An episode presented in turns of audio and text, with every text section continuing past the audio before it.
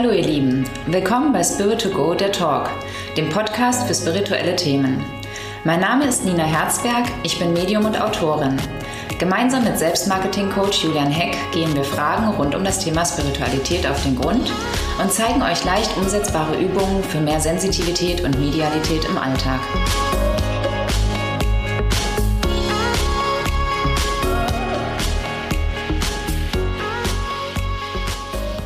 Hallo und herzlich willkommen zu einer neuen Episode von Spirit to Go, der Talk, Episode 22. Herzlich willkommen, Nina. Ja, auch von mir herzlich willkommen. Danke für die Einladung, für die Episode, für das neue Zusammentreffen. Genau. Ähm, wir haben das letzte Mal darüber gesprochen, über ja, Verstorbene, über den Sterbeprozess, ja. ähm, wie Verstorbene das wahrnehmen und so weiter. Genau, ja. Und ähm, heute wollen wir daran so ein bisschen anknüpfen und ähm, ich würde dir gerne als erstes die Frage stellen, wie ähm, ja, Verstorbene uns wahrnehmen, also uns mhm. hinterbliebene Angehörige. Ja, das ist auch eine sehr spannende Frage. Das wird mir auch oft gestellt, eben, ähm, ja, was kann ich tun oder was äh, ist es wichtig noch, was ich tue, ob mein Verstorbener das irgendwie mitkriegt, bewertet oder was er sich da erhofft von mir so. Ja? Und ähm, als erstes müssen wir erkennen, dass in der geistigen Welt alles eigentlich vollkommen ist. Also dass die in dem Sinne ja keine, kein Leiden mehr haben, keinen Körper mehr haben, gar nicht mehr so diese Wünsche oder Bedürfnisse haben, die wir hier kennen oder die wir haben, sondern ähm, sie gucken sich zwar ja ihre Themen an und lösen die und je mehr aber da eigentlich auch gelöst ist, umso klarer und ähm, ja, mehr Liebe sind sie einfach. Also es gibt gar nicht diese Bewertungen von gut, schlecht oder ähnlichem mehr. Und dadurch wird natürlich auch vieles, was denen vielleicht zu Lebzeiten sehr wichtig war, nicht mehr so wichtig. Also sie zeigen mir dann zwar schon ähm, im Jenseitskontakt eben, dass ähm, ja, zum Beispiel irgendwo der Hinterbliebene mal eine Kerze anzündet oder irgendwas für denjenigen tut, worüber sie sich auch freuen. Also es ist nicht, dass es umsonst ist. Also sie finden das schon schön und bekommen das auch mit, auch wenn wir mit ihnen sprechen, wenn wir mit ihnen in, in Gedanken irgendwie kommunizieren. Das freut die schon, aber es ist auch nicht ähm, ja, unbedingt notwendig für sie so. Also diese Bewertung von ich muss jetzt oder warum habe ich nicht oder das gibt es nicht mehr. Also wenn einer dran glaubt und mit ihnen spricht und der andere nicht, dann bewerten sie das nicht negativ von dem anderen. Ich hoffe, du verstehst, was ich meine. Ne? Ich weiß absolut, was du meinst. Mhm. ähm, du hattest kurz im Vorgespräch äh, eine Story von deinem Vater. Also, ne, geht ja darum, dass ähm, Verstorbene auch schon Charakterzüge so ein bisschen beibehalten. Genau, so. Also wir werden ja, wenn du dir fünf verschiedene Babys anguckst, mhm. siehst du ja schon bei dem Baby die verschiedenen Charakterzüge. Also auch manchmal eben ähm, von verstorbenen Babys, wenn ich dann den, den Müttern erzähle okay. eben, wie der Charakter, wie ich den wahrnehme, ist erstmal am Anfang bei mir so dieses Gefühl gewesen, oh Gott, wie kann ich denn der Mutter, die das Baby nie vielleicht im Arm gehabt hat, sondern es im, im, äh, in, bei, der, vor der, bei der Geburt gestorben oder im ähm, Bauch gestorben ist, den Charakter von ihrem Kind erzählen. Die sagen ganz oft, genau so nehme ich mein Kind auch wahr. Also schon ein Baby hat ja einen Grundcharakter. Mhm.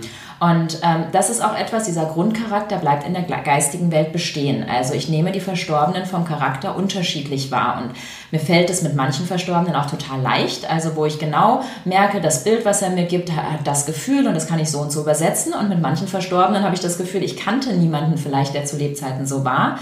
Und man hat leichte Kommunikationsprobleme, wo ich dann immer äh, denke, okay, ich muss jetzt das Bild eins zu eins übersetzen, weil ich nicht manchmal genau weiß, was er mir damit sagen will. Also so das, was wir zu Lebzeiten ja auch kennen zwischen Menschen, dass man sie mit manchen total auf einer Wellenlänge liegt und mit manchen nicht so, das gibt es eben in der geistigen Welt auch. Und da bleibt eben auch der Grundcharakter von den Verstorbenen ein Stück weit bestehen. Also nicht jedem Verstorbenen ist es gleich egal. Also es gibt auch Verstorbene, die sich mehr darum kümmern, was nach ihrem Tod gemacht wird ähm, auch wenn sie es auch da nicht wirklich bewerten. Also es wäre auch nicht schlimm, wenn wir es nicht so machen würden. Da die Geschichte mit meinem Vater war, ähm, er war zu Lebzeiten ein sehr Kontrollmensch und wollte ähm, immer überall informiert sein, hat sich überall eingemischt, hat zu allem etwas zu sagen gehabt und wollte auch, dass nach außen hin immer alles super aussieht. Also ähm, ihm war es schon wichtig, was andere Menschen über ihn denken. Er hat auch mit wahnsinnig vielen Menschen zu tun gehabt und sehr kommunikativer Mensch. Und nach seinem Tod ähm, haben wir das Grab so gemacht, wie er sich gewünscht hat. Und hatte ich auch so das Gefühl, ist alles in Ordnung. Und einmal war ich auf dem Weg zu meiner Mutter und hatte das Gefühl, ich muss jetzt zum Grab fahren. Und ich bin eigentlich niemand, der gerne zum Grab fährt, weil ich das ich ihn da nicht spüre, nicht mehr zumindest oder weniger als zu Hause. Und ähm, musste aber halt eine andere Autobahnabfahrt abfahren, weil ich das Gefühl hatte, ich muss jetzt zum Grab. Und als ich da ankam, halt habe ich gesehen, warum er mich dahin geschickt hat, weil es die Nacht vorher wohl sehr stark geregnet hat und das Grab noch nicht komplett befestigt war. Und all diese ganze Erde, die da drumherum war, ist alles auseinandergeflossen. Der Grabstein war ein Stück schief und es sah alles irgendwie nicht schön Wahnsinn. aus. Und das hat ihm nicht gepasst. Also da hatte ich ganz klar das Gefühl, da regt er sich drüber auf. Und da soll ich mich doch jetzt mal drum kümmern, dass das wieder ordentlich ist. Cool. Ja, also ich glaube, ja. wenn, es nicht, wenn ich es nicht wahrgenommen hätte, mhm. wäre es auch nicht dramatisch gewesen, aber er war einfach der Typ, er weiß, dass er mich darüber erreichen kann, er weiß, dass ich mich darum kümmern kann und deswegen, warum soll ich das nicht machen? Äh? Finde ich klasse.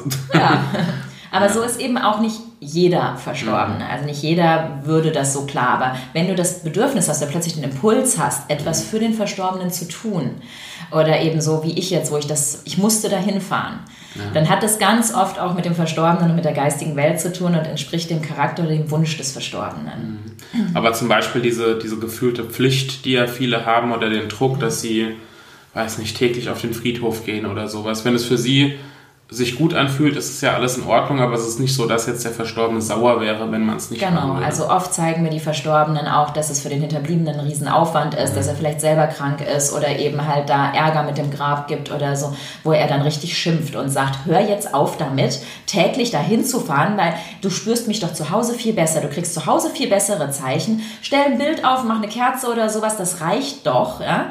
Aber hör auf, dich selber immer zu zwingen, wenn du eigentlich weder Zeit noch Kraft dafür hast. Halt. Also da werden die dann auch wütend so. Äh? Stimmt. Aber eben, weil ja. sie merken, dass es eigentlich ein falsch verstandenes Pflichtbewusstsein ist. Wenn es demjenigen gut tut, wenn es dem für den auch eine, eine Befreiung ist, da irgendwo eine Auszeit zu haben, die Friedhöfe mögen oder so. Äh? Ja. Gibt es ja auch viele Menschen, die das genießen, dahin zu gehen. Äh? Super, dann ist es toll. Dann geht der Verstorbene auch gerne mit hin und geht auch gerne wieder mit zurück vom Friedhof aber eben ähm, man soll es nicht sich verpflichtet fühlen. Ne? Mhm. Und selbst wenn es ihnen zu Lebzeiten wichtig gewesen war, wäre halt, ja? also das kenne ich auch immer wieder oder haben wir auch selber in der Familie das Thema, dass ähm, dem Verstorbenen das Haus sehr wichtig war zum Beispiel und es nie verkauft werden durfte. Und jetzt im Nachhinein ich ganz viele Botschaften dazu bekomme, doch unbedingt das Haus verkaufen, weil es ist für euch nicht mehr das Richtige. Also da erkennen sie auch den Unterschied halt ja, und wissen auch, für mich war es damals irgendwie ganz wichtig, aber für meine Hinterbliebenen ist es nur ein Ballast und deswegen sollte man es doch bitte verkaufen. Hm, okay. Es gibt ja ganz, ganz viele solcher ähm, Themen, beispielsweise auch das Thema Eifersucht und ähm, oh, ja. äh, neuer Partner mhm. und ähm, ne, also so das ja, ein Unwohlsein irgendwie, ob das dann auch in Ordnung ist, ähm, in Anführungszeichen, ja. für den Verstorbenen. Wie ist es denn damit? Ja, das ist dasselbe Thema. Also selbst wenn jemand zu Lebzeiten sehr, sehr eifersüchtig war und immer gesagt hat, oh, guck den Mann nicht an oder irgendwie das ist meine Frau und so, ähm, er weiß jetzt, dass er nicht mehr körperlich da ist, dass er sie nicht mehr in den Arm nehmen kann, dass ähm, sie aber vielleicht auch nicht alleine sein sollte oder alleine im Alter sein sollte. Also ganz, ganz häufig zeigen mir dann die verstorbenen Männer eben, dass sie doch einen netten Partner ihrer Frau schicken oder dass die Frau doch ähm, ja, sich umgucken soll und ähm, wieder auf einer anderen Ebene eine Liebe annehmen darf. Halt. Also die wissen auch, dass dieser Platz, den sie im Herzen haben, ähm, noch einnehmen sozusagen, dass der nicht von jemand anders besetzt werden kann. Aber es heißt ja, dass du nicht nur einen Menschen ja auch lieben kannst, auch vielleicht auf einer anderen Ebene. Vielleicht ist es auch irgendwie, ja, dass man einfach sich gut tut halt. Es muss auch vielleicht ja nicht, man muss ja nicht heiraten oder so. Ja? Und das zeigen sie mir ganz oft aus der geistigen Welt, dass sie wünschen. Und ähm, ja, dass sie, das, dass sie nicht eifersüchtig da sind, so, ja? wenn der Partner sozusagen jemand Neues in sein Leben lässt. Ja, aber das ist ja generell was, was man auch immer wieder hört, ähm, wenn du über das Thema sprichst, dass ja Verstorbene wollen, dass es uns gut geht. Absolut, ja. ja. Und alles, was dazugehört eben, ja, ja, ist für die in Ordnung, weil sie ja sehen, das tust du nicht aus Egoismus oder so, sondern du tust es eben, weil, ähm, weil es dir damit besser geht. Mhm. Und sie erkennen eben ähm, den Grundgedanken dahinter. Also sie erkennen auch, wer egoistisch handelt und sagt, oh, endlich habe ich das ganze Geld für mich, endlich ist die tot oder so. Das kriegen die auch mit. Es gibt zum Glück weniger halt, ja, aber eben halt, ähm, sie, sie spüren das oder sie haben wirklich so, man kann nichts mehr vormachen in der geistigen Welt. Es gibt keine Lügen mehr, keine Sachen, die man irgendwo ja, sich verheimlichen muss oder ähnliches. So. Mhm.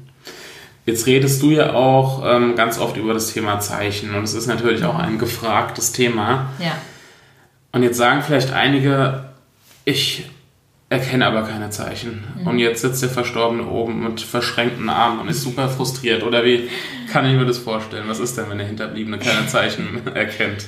Also es kommt so ein bisschen drauf an, wenn eben ähm, der Hinterbliebene ja gar nicht dran glaubt und sowieso eigentlich keine Zeichen möchte oder da irgendwie das alles als Humbug und so sieht, dann weiß das der Verstorbene auch und denkt sich, na gut, ist mir auch egal. Ne? Also für den ist dieses Zeitthema ja kein Thema. Also ähm, selbst wenn du 50 Jahre dann noch lebst, so, ja, sagt der, oh, 50 Jahre gegenüber der Ewigkeit, was ist das schon? Also der schnipst einmal mit dem Finger und dann sind alle seine Liebsten auch bei ihm in der geistigen Welt und dann können sie es da klären.